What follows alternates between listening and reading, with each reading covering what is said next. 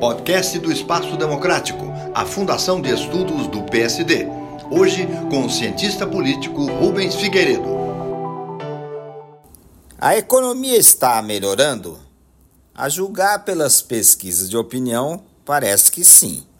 A expectativa do brasileiro em relação à economia nos próximos 12 meses tem crescido e, em alguns levantamentos, chegam até 70% de brasileiros que acham que a coisa vai melhorar.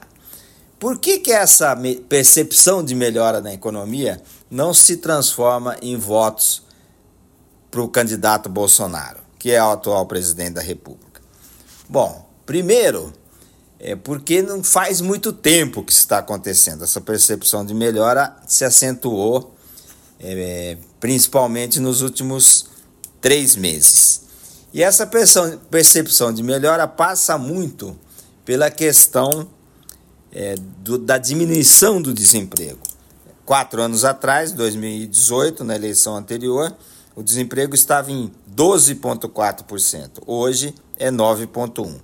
Existe 7 milhões a mais de brasileiros empregados do que existiam há quatro anos atrás.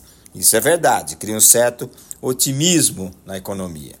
Mas o que faz o eleitor pensar em votar em quem está fazendo a economia andar na linha é basicamente a renda do trabalho, a inflação e a taxa de juros. Se o, se o eleitor pode comprar, se o eleitor pode consumir, ele tende a apoiar, aprovar a atuação do governo. Pois bem, a renda média do trabalho diminuiu nos últimos quatro anos. Ela é menor hoje do que era em 2018.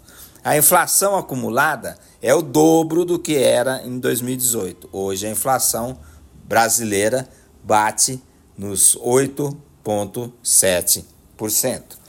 E a taxa Selic, que era algo em torno de 6,5% em 2018, hoje está chegando a 13,75%. Sem consumir, o eleitor não é feliz. E se o eleitor não é feliz, tende a votar na oposição. Rubens Figueiredo para o Espaço Democrático do PSD.